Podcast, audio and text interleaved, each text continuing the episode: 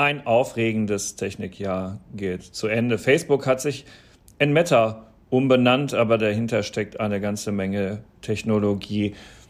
In der Cybersicherheit werden die Gefahren immer sichtbarer, denen eine vernetzte Welt ausgeliefert ist. Was können Unternehmen dagegen tun?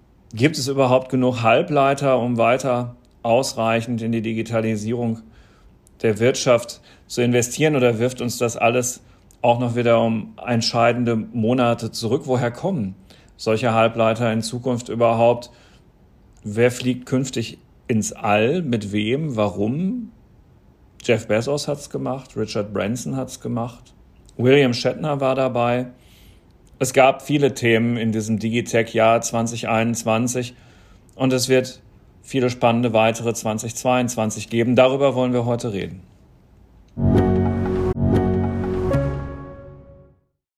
Die Digitalisierung und damit auch bahnbrechende Technologien wie die generative KI sind auf dem Vormarsch. Investitionen in die digitale Transformation werden für Unternehmen zunehmend unausweichlich. PwC hilft Ihnen dabei, zukunftsweisende Technologien einzusetzen und gewinnbringend in Ihrem Geschäftsalltag zu nutzen. Mit seinem umfassenden Cloud- und Digital-Know-how macht PwC Ihr Unternehmen zum digitalen Champion. Mehr auf pwc.de/slash cloud-digital.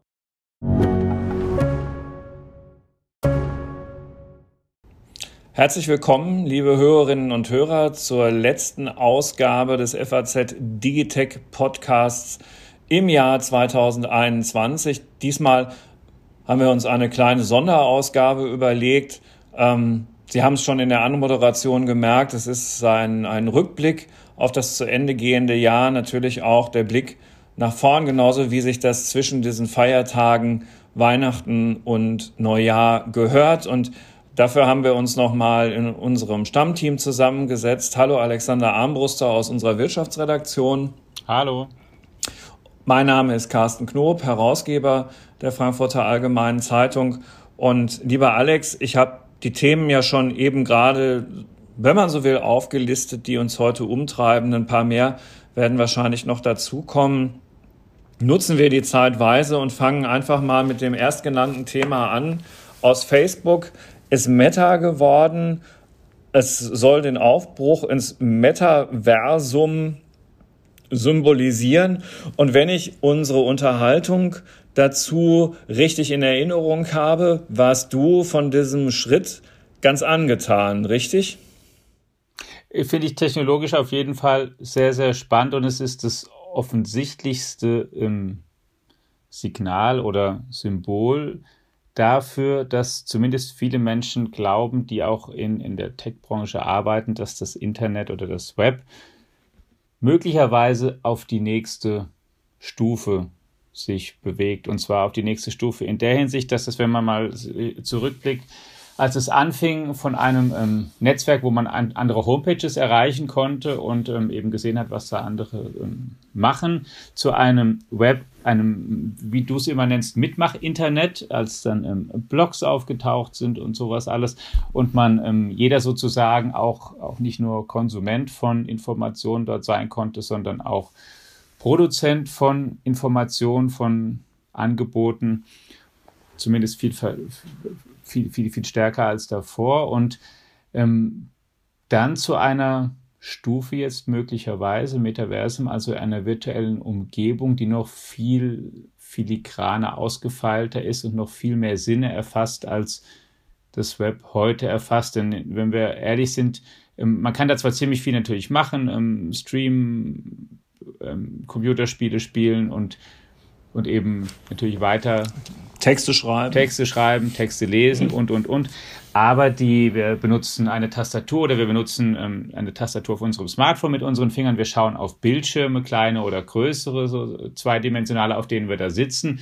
Und ähm, das ist die Art, wie wir ähm, interagieren oder haben Kopfhörer auf oder, oder auch nicht oder hören jedenfalls eben der Audio raus. Aber die Frage ist, ähm, geht es noch geht es eben anders. Geht es so, dass ich plötzlich da Geräte aufhaben kann und glaube, dass ich wirklich durch eine virtuelle Umgebung laufen kann, während gleichzeitig jemand anderes, der ein paar tausend Kilometer von mir weg sitzt, sich in demselben virtuellen Raum ähm, befindet und wir das Gefühl haben, wir sitzen eigentlich wirklich gegenüber und nicht ähm, nur am, an verschiedenen Enden einer Telefonleitung und, und sehen uns nicht.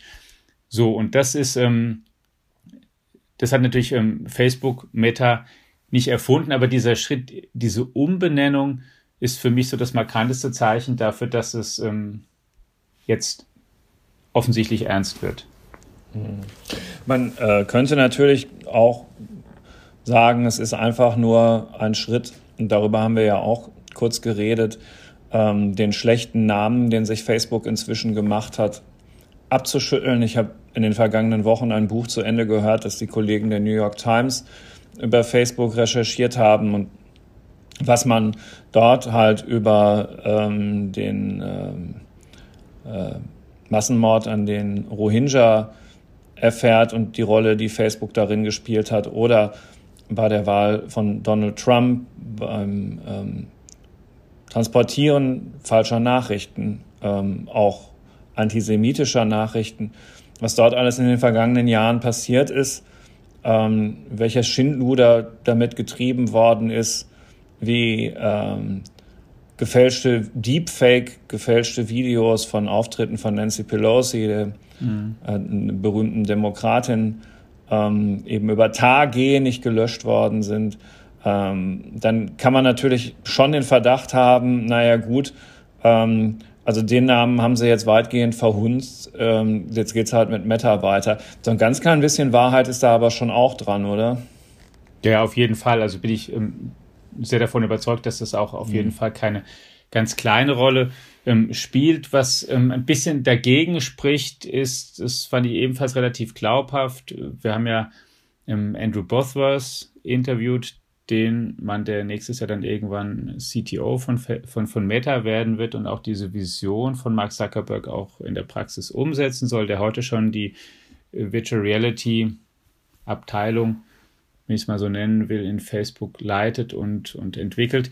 Der hat äh, natürlich gesagt, naja, das ist, ähm, also wenn wir den Namen ändern, um das loszuwerden, dann vielleicht ähm, nicht dann, wenn gerade ähm, Whistle Blower die Runde machen und wir ganz negativ in den Schlagzeilen ohnehin stehen, so dass jeder, also so dass es erstmal jetzt sowieso gar nicht so viel hilft, weil viele über diese ähm, Facebook Innenaktivitäten reden und diese Whistleblowerin und ähm, weil es eben sehr, sehr stark natürlich so wirken würde, genau wie du sagst, dass jeder denkt, naja, die ändern jetzt den Namen nur, weil sie ähm, weil sie den anderen loswerden wollen. Da finde ich, es war zumindest auch sehr, sehr plausibel. Es gibt bestimmt, wenn man das ähm, mit, mit tollem Marketing oder, oder äh, machen möchte, gibt es wahrscheinlich bessere Zeitpunkte, als genau den zu wählen, den sie jetzt da gewählt haben für die Umbenennung. Und ähm, aus den Gründen, die ich auch schon genannt habe, ist es natürlich auch technisch in einer gewissen Weise plausibel, dass man dann so einen Schritt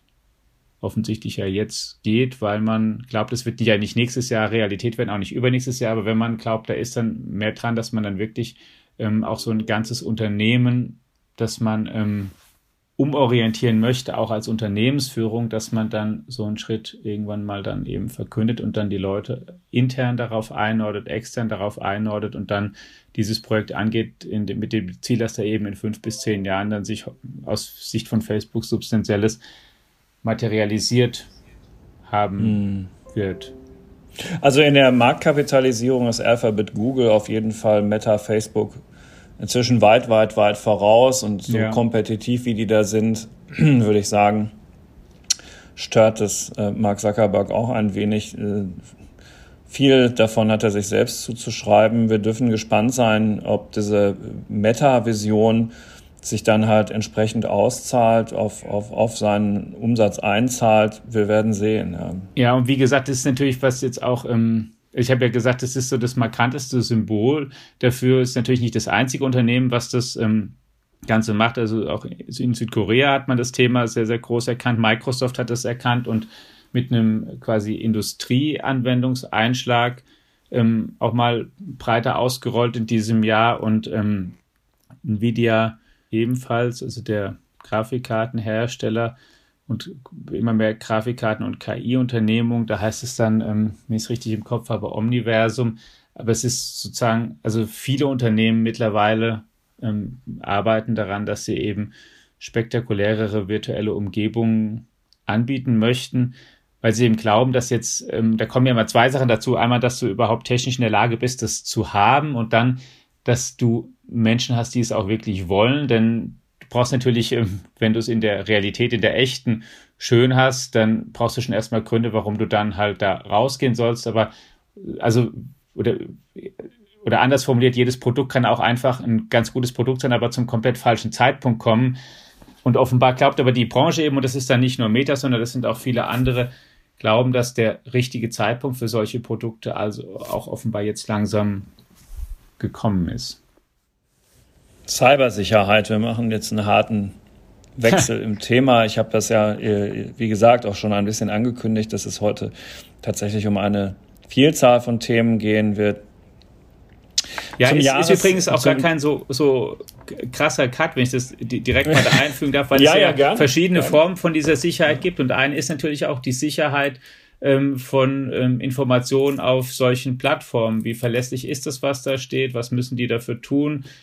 Ähm, was müssen sie auch nicht dafür tun? Man kann auch nicht von Unternehmen, glaube ich, ähm, oder von Infrastrukturanbietern alles verlangen und alles im Vorhinein. Es gibt Unternehmen können auch sagen, wir stellen eine Infrastruktur für viele Menschen zur Verfügung, aber so, wie soll ich sagen, ich will jetzt kein, auch, äh, so wie die Deutsche Bahn auch nicht jeden Passanten vorher screenen kann oder sollte, ob er möglicherweise ein Verbrecher ist oder was er genau im Zug sagt, ähm, wird es auch eine Internetplattform, eine digitale, nicht für jeden so vollends tun können, dass nie ähm, dort eben Kriminelles passiert, weil die einfach kein, dazu sind die Kundenmassen einfach viel zu groß. Aber das ist sozusagen eine Form natürlich auch von, von Cybersicherheit. Da ist man nicht gehackt in dem Sinne, aber das ist natürlich auch eine Frage, wie, wie sicher ist der Umgang auf den Plattformen jetzt und wie sicher wird er auch sein, wenn eben sich das in virtuelle, ausgefeiltere Räume entwickelt natürlich.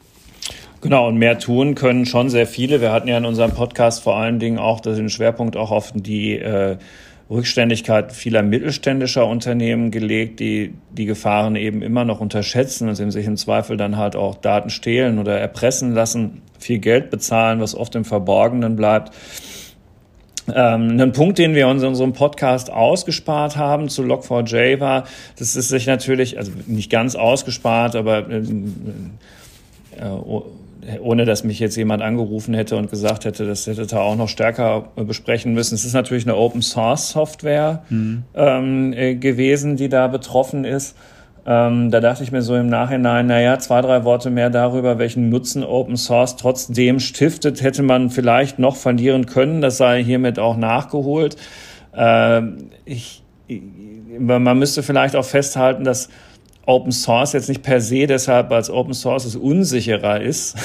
Ähm, es wird natürlich ja auch eben durch die Entwickler-Community permanent gehärtet und so, aber ähm, es, es zeigt halt auch ganz schön, aus wie vielen verschiedenen Komponenten inzwischen solche Sachen zusammengebaut werden und das Ganze wird halt dadurch ähm, auch für Angreifer immer, immer interessanter, ja. ja. Homogen ist es halt natürlich, es ist eben kein, so ein Programm ist halt nicht aus einem Guss. Man ja, selbst, selbst so wenn es das wäre, ja. dann. Ja, eben. Dann ja, also ist auch nicht gesagt. Also, das ist sozusagen, ich glaube, was, was sozusagen ich zumindest auch mitgenommen habe aus diesem Jahr ist, es ist einfach ähm, ähm ein, es ist wieder Marketing spricht, ein Riesenthema.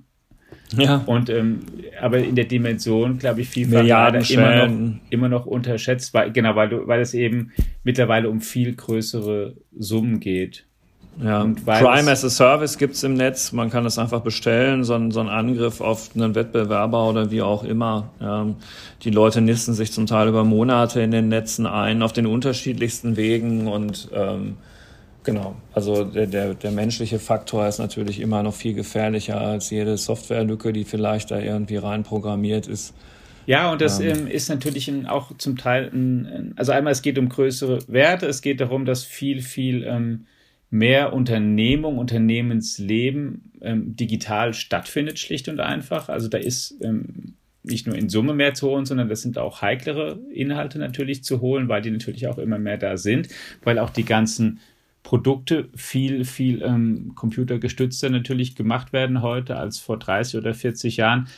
Und es ist ein Spiegel auch der ähm, ja ganz offensichtlich viel raueren, auch politischen Umgebung auf der Welt. Denn das ist ja, was da eben halt mit reinspielt. Viele Angriffe, die da stattfinden, finden aus, aus, aus anderen Ländern statt, von Akteuren in anderen Ländern, die uns nicht ähm, immer freundlich oder auch manchmal bestenfalls neutral gegenüberstehen, wo es auch keine, keine, ähm, keine ausgeklügelte Ermittlungszusammenarbeit so gibt, wie es, wie es zumindest einigermaßen in der, in der Europäischen Union so ist oder Abkommen, die wir ähm, auch irgendwie mit den Amerikanern haben und wo du eben auch ähm, wo eben Angreifer in Ländern stattfinden, die auch dann wissen, naja gut, wenn wir was machen, ähm, wir werden sowieso nicht von deutschen Ermittlern erwischt oder so oder von französischen.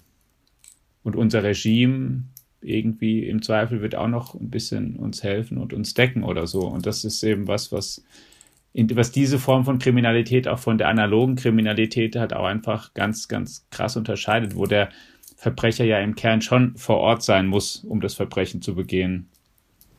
Ja, Hast du eigentlich das Gefühl, dass du ähm, selbst ausreichend dich um die Cybersicherheit deiner technischen Systeme kümmerst? Ganz ehrlich? Ja, ich möchte jetzt natürlich auch niemanden aufrufen, das, was ja. weiß ich, irgendwie so zu, Nein, zu also probieren. Aber ich, ähm, ähm, wie soll ich sagen, ich halte mich trotz allem. Ich halte dich ja nicht nach deiner IP-Adresse daheim. Nein, ich weiß, ich halte, ähm, ähm, also ich glaube einerseits schon, wenn es ähm, um, um Sachen geht, die aber das, glaube ich, wirklich eigentlich gar kein Thema mehr sein sollte, ähm, welche Passwörter man wählt für einmal natürlich verschiedene Passwörter für verschiedene Dienste und auch bitte nicht, ähm, was weiß ich, 1, 2, 3, 4 oder den eigenen Vornamen oder irgendwie solchen Quatsch als Passwort nehmen. Das ist ja fast ähm, aber trivial. Ich habe mittlerweile sowieso gang und gäbe und dann ähm, natürlich auch schon bewusst einfach überlegen, was ich halt mache. Auch natürlich nicht blind einfach alle Mails und so weiter öffnen. Dabei halt immer natürlich nachdenken, auch ähm, was man sich auf Rechner hochlädt und von wo. Ähm, und dann ist aber so, dass ich für mich schon nach wie vor auch in Anspruch nehme, ähm, unwichtig genug zu sein, ähm, um, also ich, ähm, ich würde auch ein bisschen fast an dem Verstand von jemandem zweifeln, der mich für ein interessantes Ziel halten sollte, muss man so Also, worum es natürlich bei meiner Frage ging, in die ich mich gerne einbeziehe, ist eine Pass pro Toto für jeden Privatmann. Ne? Also hat man inzwischen wirklich die Bequemlichkeit aufgegeben, ganz oft an derselben, an unterschiedlichen Stellen das Passwort zu, zu, zu benutzen ist eine vernünftige Firewall installiert? Installiert man alle Updates auf seinem System regelmäßig? Sind die Sinne geschärft genug, nicht auf Phishing-Mails reinzufallen? All das ist es schon wert, sich immer wieder auch mal zu fragen und im Zweifel nachzuschärfen. Also ja, aber das ist, ich meine, ähm, also das ist klar und für jeden individuell, aber wenn du ähm, also dieses Jahr, wenn wir SolarWinds dazu nehmen und ähm, noch ein paar andere Angriffe, die es auch gegeben hat, über die wir ja auch berichtet haben, für dieses, die nicht die Einzelleute, aber vor allen Dingen Unternehmen und auch der Staat muss mehr tun. Da muss viel, viel schlagkräftiger werden. Da muss eine richtige ähm, da muss langsam, also in Richtung vergleichbar mit dem, was an Polizei oder Ermittlung da ist oder Schutz, wenn es um analoge Verbrechen geht, sowas muss, ähm, wir müssen digital aufgerüstet genug sein, um uns da wehren zu können.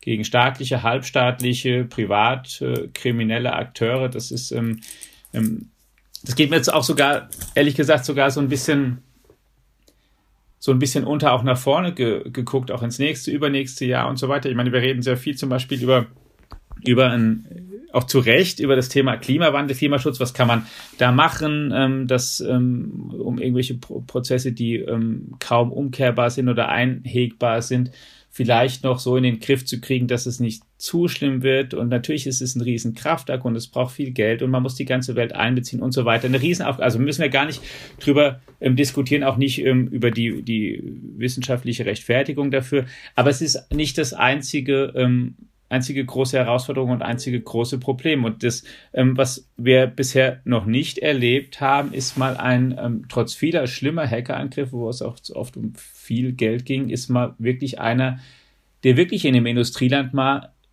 große Teile demoliert und lahmlegt. Und das ist eine Gefahr, die ich jetzt für die nächsten Jahre, also ähm, neulich sogar, wenn ich es richtig im Kopf habe, hat sogar der Chef der amerikanischen Zentralbank mal ähm, sowas, so einen warnenden Satz da losgelassen. Eine der letzten Ecken, aus der ich das ehrlich gesagt erwartet hätte.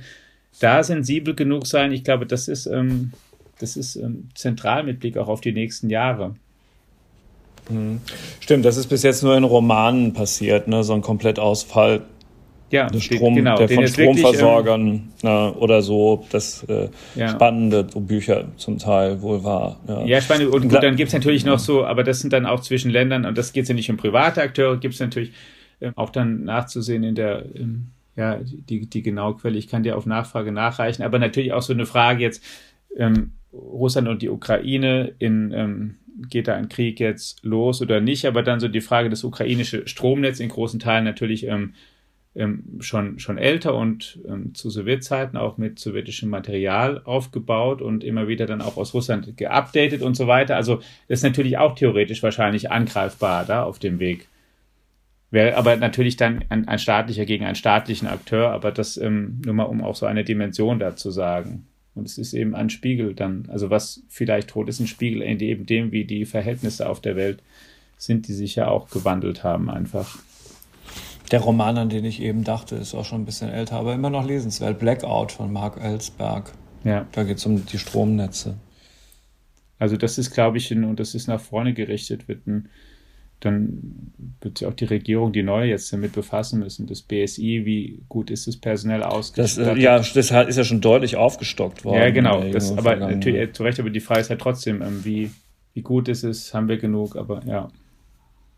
Als wir über Volkswagen sprachen, äh, ging es zwar sehr stark um den Vorstandsvorsitzenden, aber wir touchierten an der Stelle und aber auch schon in Podcasts davor auch diese Frage des Halbleitermangels, der die Industrie voll getroffen hat und unter anderem daran schuld ist, dass in Wolfsburg ähm, so wenig Autos in diesem Jahr in der, in der Fabrik von Volkswagen produziert werden wie seit den späten 50er Jahren nicht mehr, was wirklich unglaublich ist. ähm, die, die, ähm, dieser, dieser, dieser Halbleitermangel bleibt uns, das blickt nach hinten und nach vorne im nächsten Jahr auf jeden Fall noch erhalten, nach all dem, was ich lese, korrekt? Ja, wenn ich wetten müsste, würde ich auch klar Ja sagen. Sagen auch nahezu alle Fachleute, geht man auch in den Unternehmen davon aus.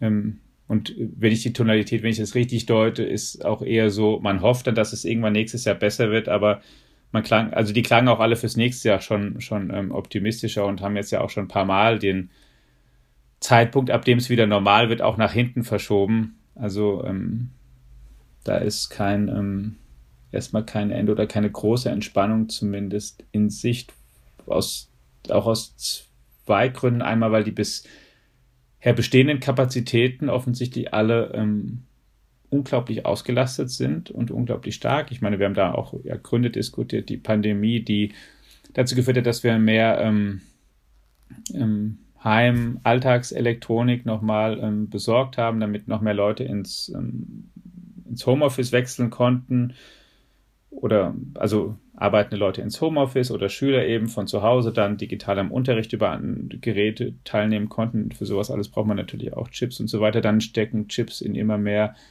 ähm, Haushalts- und anderen Geräten auch immer mehr Chips pro Auto drin, also so bestehenden Geräten. Und dann ist ja auch nach vorne, dann ähm, auch wieder politischer Grund behaken sich ja auch ähm, Länder und es ist zum Teil schwieriger, auch ähm, Lieferant zu sein. Also Amerika und China versuchen ja dann auch, vor allen Dingen die Amerikaner haben bestimmte Sanktionen gegen chinesische Technologieunternehmen da in Kraft gesetzt, dass die schwerer an ähm, Chips kommen und Chips-ähnliche Inhalte.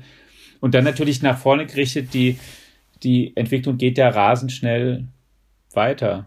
Du brauchst ähm, also die noch bessere Chips. Jetzt, da gibt es verschiedene Stränge, kriegt man bestehende Strukturen, ähm, kriegt man sozusagen das, das noch kleiner hin, alles. Und dann die zweite Frage, ist es gut oder wie viel kann man erreichen, wenn man nicht zwingend kleiner wird, aber wenn man die Struktur ändert. Das ist dann so ein Stichwort neuromorphe Chips, also die ähm, schon anders geschaltet sind, wo schon, ähm, ich ähm, formuliere es mal ein bisschen flapsig und hoffe, dass es nicht da ähm, zu ungenau oder falsch wird. Jetzt aber, wo die KI, die wir heute vor allen Dingen als Software eben programmieren, dass die eben schon in der Hardware mehr drin ist und dann Chips haben, die genau diese Rechenvorgänge, die man für moderne KI-Systeme braucht, eben schon schneller durchgeführt werden können. Und wenn man dann das aber herstellen möchte, ähm, braucht man vielleicht auch andere Fabriken, andere Teile und eine Chipfabrik zu bauen, dauert erstens lange, kostet zweitens Milliarden, also zum Teil mehr als ein Atomkraftwerk und und ähm, das ist also alles, es sind alles Gründe, die dafür sprechen, dass das einfach keine schnelle Entspannung da in Sicht sein kann eigentlich. Gegeben die ähm, Nachfrage nach Chips in den bestimmten Segmenten bleibt eben weiterhin so hoch und bricht nicht aus irgendwelchen Gründen einfach mal ein, ja. Hm. Man sollte allerdings vielleicht auch seine Zulieferer besser behandeln. Den Punkt muss man schon auch nochmal deutlich unterstreichen. Ja, das haben Weil, wir natürlich ja auch hm, besprochen, dass ja. natürlich auch sich Unternehmen verschätzt haben, die gedacht haben durch die Pandemie, dass sie weniger verkaufen, dann haben sie weniger bestellt und na klar, viel Kalkulation, die, die gibt es auch, die kommen auch immer wieder vor. Aber ich glaube, dass da auch strukturell einfach ein. Ähm und es kommt natürlich auch dazu, dass jedes, jedes ähm, entwickelte Land oder entwickelte Region natürlich auch mittlerweile vielleicht auch stärker als vor zehn Jahren das als, als zentrale Schlüsseltechnologie identifiziert hat und ähm, weiß, wenn wir da nichts selbst können, ist es für dieses Jahrhundert auch nicht so gut. Hm. Ja, mal sehen. Vielleicht kommt ja auch ähm, diese riesige ähm, Chipfabrik von Intel, die nach Europa kommen soll. Die Entscheidung in einer absehbaren Zeit, wo die wohl steht. Auch darüber haben wir ja länger ähm, gesprochen in diesem Jahr und äh, das wäre ja wirklich entscheidend, äh, dass, dass da die Nachricht mal kommt. Wird auch spannend zu hören sein, wie viel Subventionen die Europäische Union da reinsteckt. Ähm, das behalten wir auf jeden Fall im Auge. Andere haben zumindest für kurze Zeit die irdischen Gefilde mit all diesen ganzen Sorgen um Halbleiter, Lieferschwierigkeiten, Cybersicherheit ähm, oder auch Corona hinter sich gelassen und sind in den Welt, in das Weltall geflogen ähm, mit einer unterschiedlichen Technik, aber eben doch in äh, beiden Fällen erfolgreich. Äh, der, der früher dran war, Richard Branson, hat hinten raus jetzt allerdings dann doch ein paar mehr technische Probleme. Der, der etwas später ähm, es geschafft hat, Jeff Bezos von, von früher, ja, immer noch Amazon, aber eben nicht mehr Vorstandsvorsitzender. Ähm, auch äh, dieses Jahr ist, übrigens, ne? Übergabe. Genau, Amazon ja, auch, auch das, äh, wichtiger Punkt. Äh, äh, noch eine Plattform, die wertvoller ist als Meta, Facebook übrigens. Die waren im Weltall. Und äh, wie gesagt, Bezos dann auch mit William Shatner, äh, also die waren dann nicht gemeinsam. Ist schon cool, der, ne? William Shatner, also mit ja, 90, über 90, da de, Der Weltraum, unendliche Weiten, ja. Wir schreiben das Jahr 2021. Ja, ist übrigens der mhm. erste Raumschiff Enterprise Captain, der auch wirklich im All war. Ja, wenn dann er wenn dann er und ähm, auch inter interessant, also zumindest, also entweder er hat natürlich offenbar eine ziemlich gute Konstitution einfach, aber anscheinend sind diese Flüge auch, das war für mich auch noch so ein Randlearning, ähm, mittlerweile auch so, man muss offensichtlich auch nicht mehr wie früher die Astronauten da ähm, ähm, super harte Trainingszyklen durchstehen um, und, und eine absolute Top-Kondition haben, um das auch nur andenken zu können im entferntesten, sondern man kann es auch als Weltraumkapitän im Ruhestand, da kann man es auch ja. machen. Stabiler Kreislauf scheint schon zu reichen, in der Tat, weil eine Wahnsinnskondition kannst du in dem Alter ja eigentlich per Definition nicht mehr haben. Also so sieht er jedenfalls nicht aus. Ja, ist schon, schon ähm, beeindruckend, ja, so schlappes Wort irgendwie, aber es ist es ja schon. Man fragt sich halt nach wie vor so ein bisschen, und warum? also. Weil es geht, Carsten. Ja. Weil es geht, weil sie es können. Ach ja. Ich glaube natürlich, das ist aber auch wieder, das fragt man sich natürlich ähm, zu Recht, warum, der ist natürlich schon so ein bisschen, warum sollen wir das machen? Aber man hätte viel, also man hätte natürlich früher auch in der Geschichte schon fragen können, ähm, warum haben irgendwann mal die Europäer Europa verlassen mit dem Schiff, um zu gucken, ob irgendwo, ob sie noch andersrum um die Welt fahren können. Hätten ja auch hier bleiben können. Klar, hätten sie natürlich auch ähm, machen können, wären wahrscheinlich auch trotzdem zufrieden gewesen. Ein bisschen gehört zu uns Menschen schon auch, glaube ich, dazu, dass wir ähm, uns mit Grenzen auf Dauer nicht einfach zufrieden geben. Also zumindest nicht alle Menschen. Dass sie dann schon gucken, okay, wie kommen wir denn da doch noch ein Stück weiter? Und was ist denn eigentlich da, wenn wir da mal sind? Und wie geht's denn da weiter? Und ähm, und den Antrieb, das scheint ja mir ziemlich so, dass das haben solche Leute eben, Jeff Bezos, Richard Branson, Elon Musk, die das offenbar auch austesten wollen und, und auf dem Weg, auf den die sich dann machen, und das ist auch in der Geschichte schon so, die Entdecker, die, da ist auch oft Sachen, sind oft Sachen abgefallen, die dann auch doch anderen Menschen was gebracht haben, die es inspirierend fanden, die also völlig sinnlos sind diese ganzen auch historischen Entdeckungsreisen schon nicht gewesen. Und jetzt geht man ins All. Ich gebe zu, wir sind ja noch nicht extrem weit gekommen. Ne? Wir sind halt im Orbit unserer Erde jetzt da gewesen. Und ja, wir sind auch auf dem Mond schon mal gelandet ähm, und wollen da auch mal wieder landen. Auf dem Mars, wo Musk ja hin möchte, waren wir jetzt noch nicht und es gibt auch noch kein Datum dafür, aber ähm, da würde ich ja zum, zumindest wetten, dass, ähm, dass ähm, wir beide das äh, locker noch erleben, dass der erste Mensch auf dem Mars gelandet sein wird. Ähm, und Zumindest dann, so Gott, so Gott will. Ja, ja, da kannst du schon, ähm, auch du sicher davon ausgehen, Carsten. Dass das ein, und da gibt es natürlich auch so ein paar Sachen, die man natürlich auch einfach weiß. Und ich will es jetzt auch hier nicht wieder auf, ähm, auf ähm, ganz schnöde Kommerzialisierung runterbrechen, aber ähm, man weiß natürlich, dass auch da schon im, im All diverse Rohstoffe einfach sind. Auch in ja, gar nicht stimmt. so kleinen also das Umfang. Ist, darüber und hatten wir in der Folge und das die herzliche Einladung, das auch gerne, was wir besprechen, dann auch nochmal nachzuhören. Auch dazu dient es natürlich vielleicht so als Inspiration für die Zeit zwischen den Jahren, da auch nochmal die eine oder andere Folge für sich zu entdecken. Bei Jeff Bezos stehen ja ganz konkrete, konkrete Überlegungen dahinter auch ähm, tatsächlich ähm, Bergbau im All ähm, zu betreiben. Angeleitet ist es auch alles immer von ähm, Science-Fiction-Visionen, ne, wo ähm, äh, hat er natürlich alles gelesen, auch die ganzen sehr ja. wichtigen Autoren, die kann ich natürlich auch alle ähm, nur dazu raten, das auch auf jeden Fall mal alles dazu lesen, weil das ist, ähm, ist schon ähm, zum Teil entscheidend. Ne? Und dann ist er, merkt man natürlich bei ihm auch, ne, ist er auch einfach halt auch da Logistiker geblieben erstmal muss die Infrastruktur hin. Auf, man kommt aus seiner so. Haut nicht raus. Ja, ja. der muss erstmal auch weiter ins All. Erstmal braucht man praktisch Infrastruktur auf dem Mond. Ja, ob es ein Versandzentrum wird, werden wir dann sehen, aber. If you build it, they will come. Huh? Field of Dreams. If you build it, they will come. Erstmal bauen und dann gucken. Bauen und dann, ja. so, und dann ist was da und und aber das, ja, das, ich meine, die Raumfahrt wird eine neue, und es sind ja auch für die nächsten Jahre Missionen angekündigt, ganz verschiedene, auch welche, die dann zum Mond zurückführen sollen. Die Chinesen bauen eine große Raumstation. Ähm, also da wird ähm, mehr passieren und natürlich auch da, dass auch ähm, bei allem auch, was wir gerade dann immer auch mal halt mit dem Augenzwinkern gesagt haben, auch das hat natürlich eine zivile Seite, also es, es wird wahrscheinlich auch touristische Angebote geben, dass sich eben dann von von, von Bezos und Branson und Musk eben Leute einfach Tickets kaufen können und dann wird es halt Raumflüge geben, die die verkaufen werden. Das, ich, das wird schon so kommen, aber es hat auch natürlich auch das eine militärische Seite. Da ist einfach heute mehr los. Ähm, über Satelliten und äh, wird Kommunikation vielfach ermöglicht und kann man darauf Einfluss nehmen und die Erde scannen und so weiter. Und das ist natürlich auch militärisch nicht uninteressant. Und auch deswegen ist es für diese Länder wichtig, da am Ball zu bleiben. Allein schon, dass nicht ähm, jemand anderes plötzlich da überlegen ist. Un uneinholbar überlegen.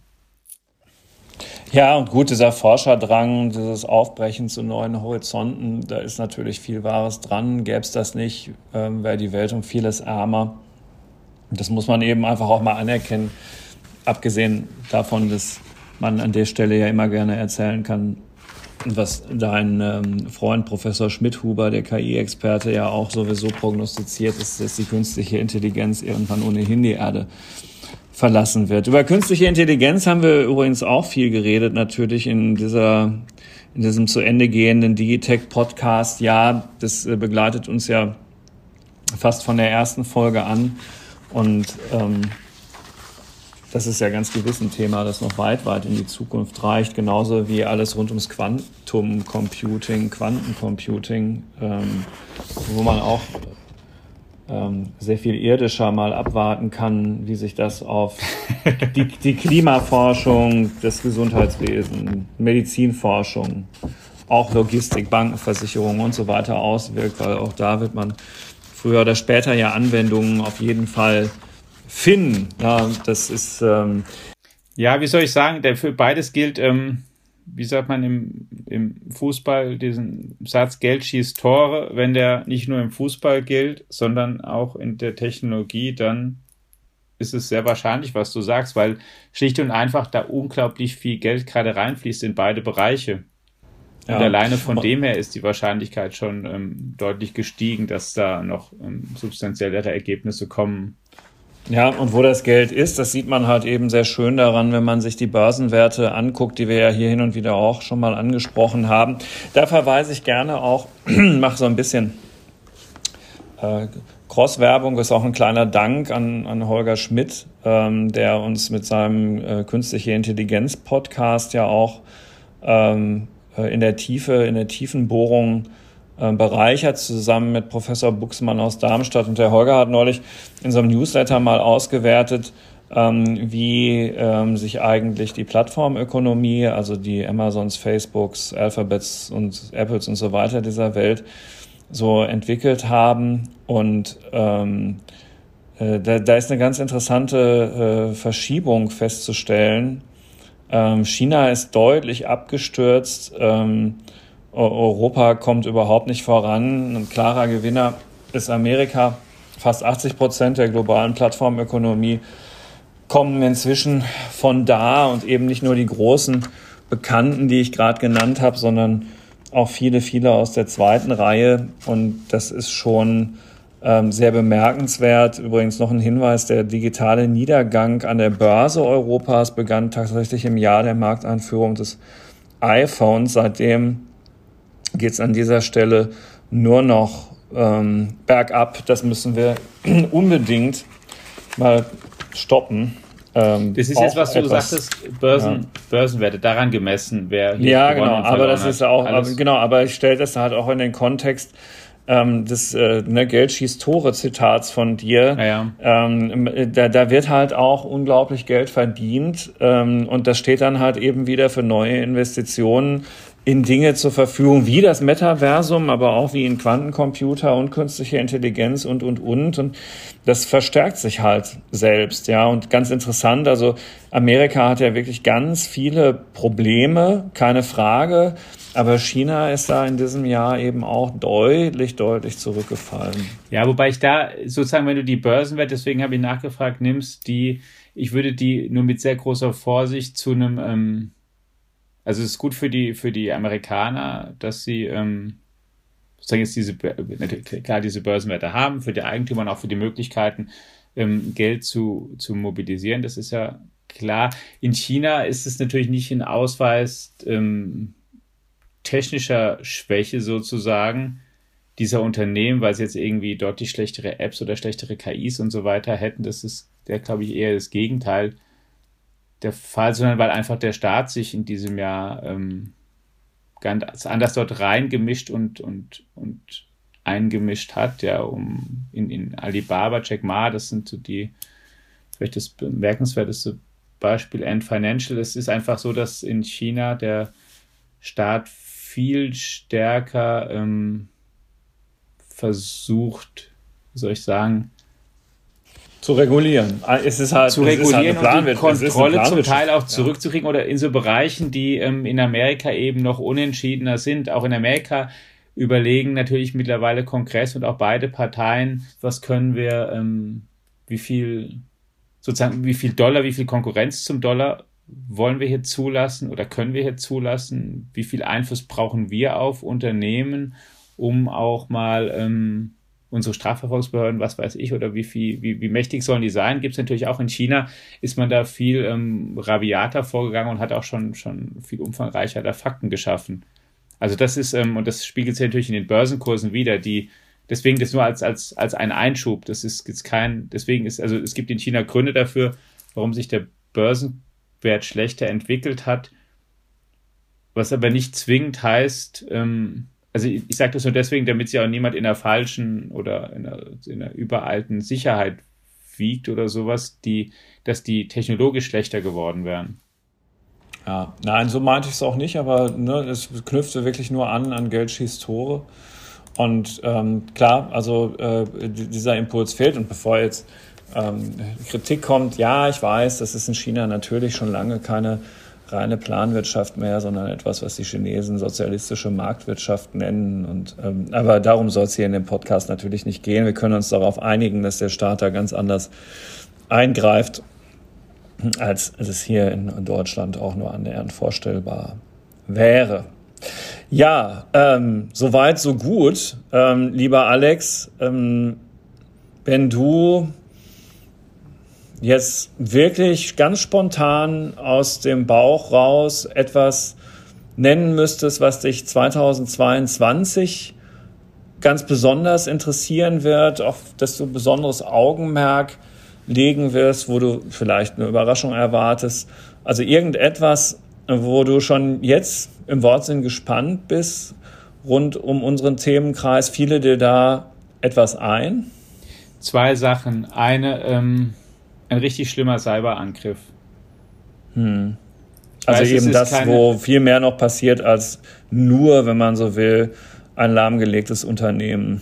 Ja, ich weiß, hm. es ist keine ähm, tolle Aussicht oder rosige Botschaft, aber das wäre ähm, was, wo ich nächstes Jahr auch aufgrund des ganzen Umfelds, das glaube ich, dass da sehr viel passieren kann.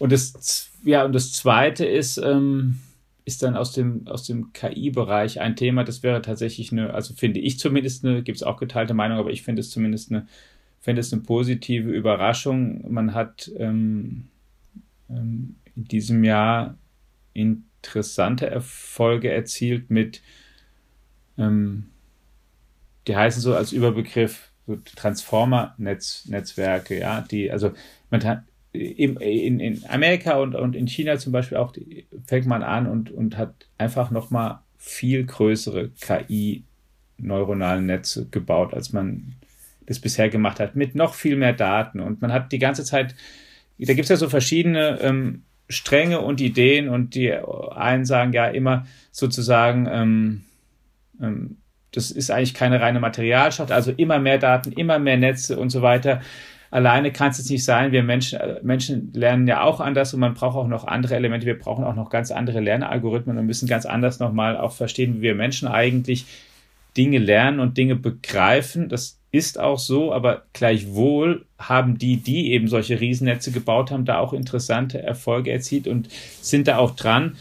Da wäre ich zumindest auch, also da bin ich sehr gespannt, was nächstes und übernächstes Jahr da passiert, denn wenn die nochmal um ein Vielfaches größer werden, was sie dann schon können und was die vielleicht auch an Transferwissen können, wie viel Sachen die gleichzeitig lernen und dann auch nicht nur ähm, Text, sondern auch Bilder vielleicht dann, das ist ja bisher auch oft auf eine, auf ein, ähm, auf eine Sensorik beschränkt. Programme sind entweder nur gut mit geschriebener Sprache umzugehen oder halt nicht, aber dass sie halt auch ähm, mit Bildern und Texten gleichzeitig arbeiten können, da glaube ich, also da da bin ich sehr gespannt, was da dann geht. Es ist immer noch natürlich himmel, himmelweit von dem, was wir da irgendwie allgemeine künstliche Intelligenz nennen, entfernt, aber es ist auch schon mehr als ein, ein hochspezialisiertes Computerprogramm dann, was einfach nur viel besser Schach spielt, als der beste Mensch Schach spielt oder so. Und ähm, da bin ich selbst zumindest sehr gespannt drauf, was nächstes Jahr da passiert. Mhm. Und du? Mm. Mm. Ich fände es schön und bin darauf auch gespannt, mehr darüber zu lernen, wie Unternehmen das schaffen, äh, Nachhaltigkeit und digitale Transformation zu verbinden, weil dieses Thema Klimaschutz, das wird uns ja über Corona hinaus, dass das jetzt fast so ein bisschen in den Hintergrund gedrängt hat, auf jeden Fall erhalten bleiben. Und wir reden auch immer wieder darüber, dass Digitalisierung, na, Stromverbrauch der Rechenzentren hin oder her, dabei ja auch wirklich helfen kann, ähm, da Dinge zu erreichen, ähm, wie, wie diese Transformation hin zu einem, einem nachhaltigeren Wirtschaften von der Digitalisierung befördert werden kann.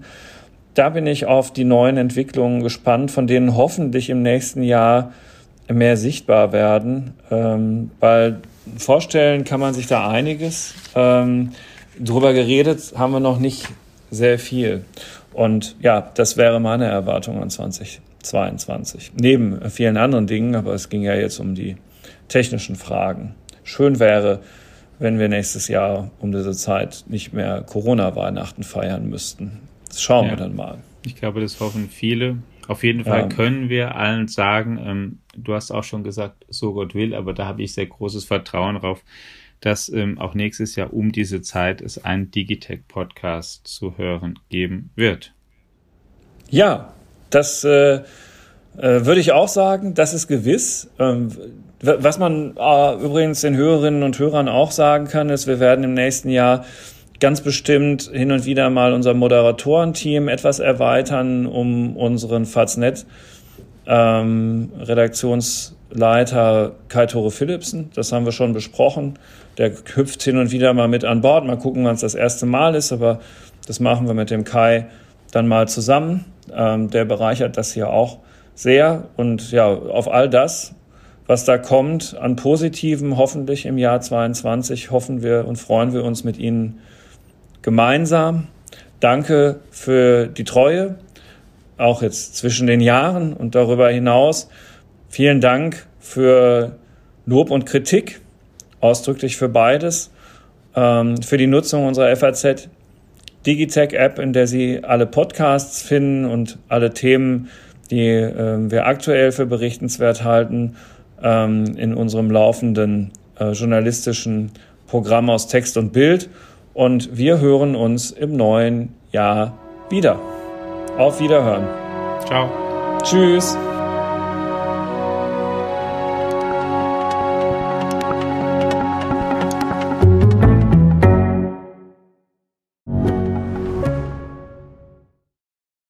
Digitalisierung und damit auch bahnbrechende Technologien wie die generative KI sind auf dem Vormarsch. Investitionen in die digitale Transformation werden für Unternehmen zunehmend unausweichlich.